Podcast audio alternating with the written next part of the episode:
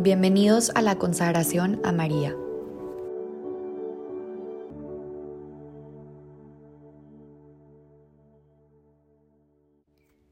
En el nombre del Padre, del Hijo, del Espíritu Santo. Amén. Día 18. La venida del Espíritu Santo.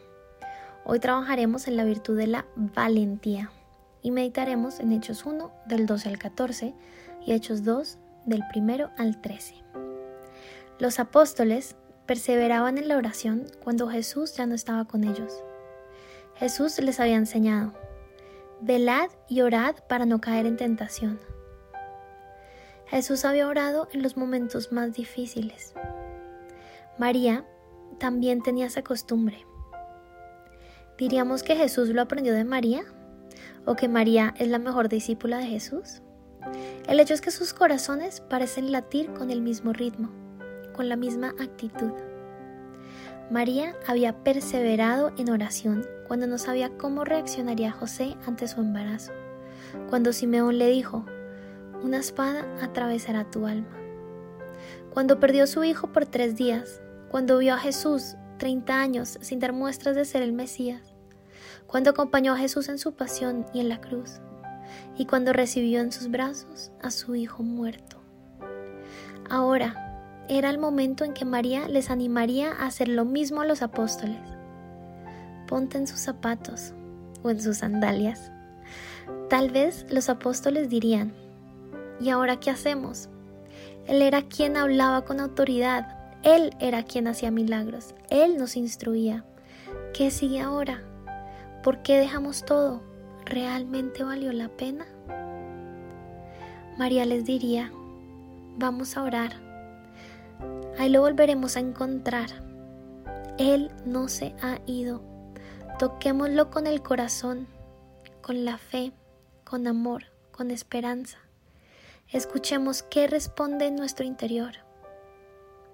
Y en uno de esos momentos, sabemos que no fue el único, porque perseveraban en la oración, acudían a ella una y otra vez animados por María.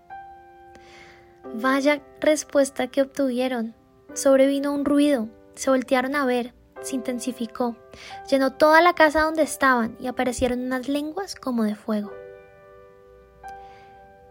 En ese momento recibieron el Espíritu y todo cambió. Los problemas y los defectos siguieron siendo los mismos, pero ya no los tenían. Tampoco temían a quienes le querían hacer daño. Se sentían consolados interiormente y querían difundir la consolación de Dios. Los que antes estaban atemorizados ahora solo temen no dar testimonio del amor recibido. Jesús les había profetizado. El Espíritu dará testimonio de mí, y también ustedes darán testimonio. Esto es parte de una homilía del Papa Francisco para contemplar esta cena. Así, María, quien impulsa a perseverar en oración, se convierte en coprotagonista de la venida del Espíritu Santo, es decir, del impulso misionero, la valentía que nos invade al recibir el Espíritu de Dios. No hay Pentecostés sin la Virgen María, dijo Benedicto XVI. Reflexión personal. ¿Cuáles son mis miedos de hoy? ¿Qué retos trae para mi vida diaria el optar por los valores que presenta el Evangelio?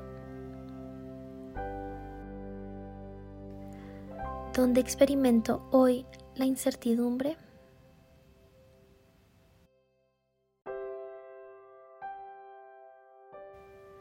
¿Puedo hablar de esto con María y perseverar junto a ella en oración? ¿Puedo ponerme a su lado y decirle que me enseñe a orar con ella a pesar de estas circunstancias?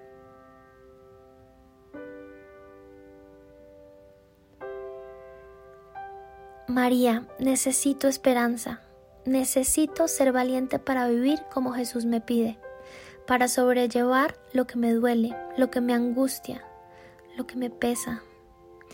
Pide a Jesús que llegue pronto con su espíritu, que pueda ver con ojos nuevos lo que vivo y que experimente que con Él todo lo puedo. Apresura el momento de la gracia. Mientras tanto, yo te ofrezco perseverar en mi oración. María, tú estás conmigo. No dejes que nada ni nadie me quite la paz, la esperanza y la valentía. En el nombre del Padre, del Hijo, del Espíritu Santo. Amén.